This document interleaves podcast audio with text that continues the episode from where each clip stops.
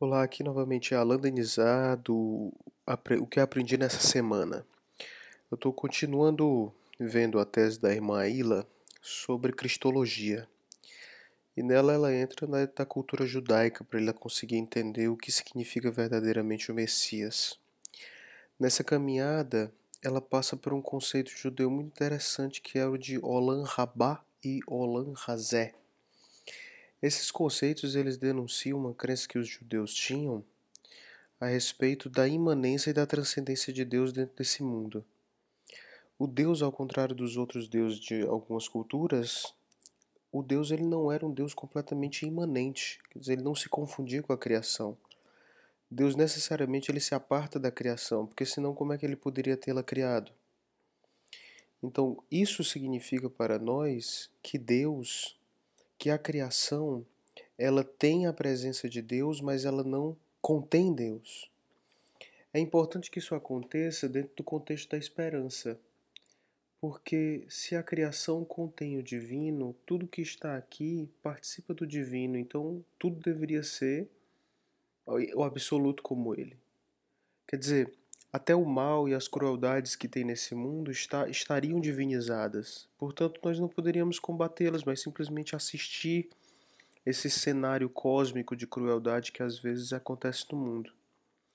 O mundo só é cruel porque Deus não é o mundo. Deus ele transcende esse mundo. O mundo só pode ter o mal, só pode ter a maldade em absoluto nele porque de alguma forma Deus ele pode se afastar do mundo. Filosoficamente isso não explica o mal, de forma nenhuma, mas mitologicamente, simbolicamente, é perfeitamente compatível a imagem de um Deus bom e justo e um mundo que seja cruel, apesar de ser criação dele. O mundo só é mal porque Deus se afasta dele. De todo modo, a esperança só pode existir porque Deus ainda está nele, existe uma sombra de Deus no mundo. A era messiânica, o Olam Rabá, ele vai acontecer quando as contradições do mundo, que só foram semeadas porque o homem se afastou de Deus, quando essas contradições elas forem resolvidas pela presença em definitivo de Deus no mundo.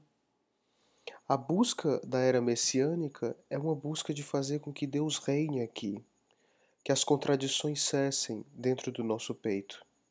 É uma busca legítima, é uma busca que todo crente e todo esperançoso deve ter para que o Olam Rabá reine dentro do Olam Razé, que é o mundo que está aqui cheio das contradições, fomes, discórdias. Né?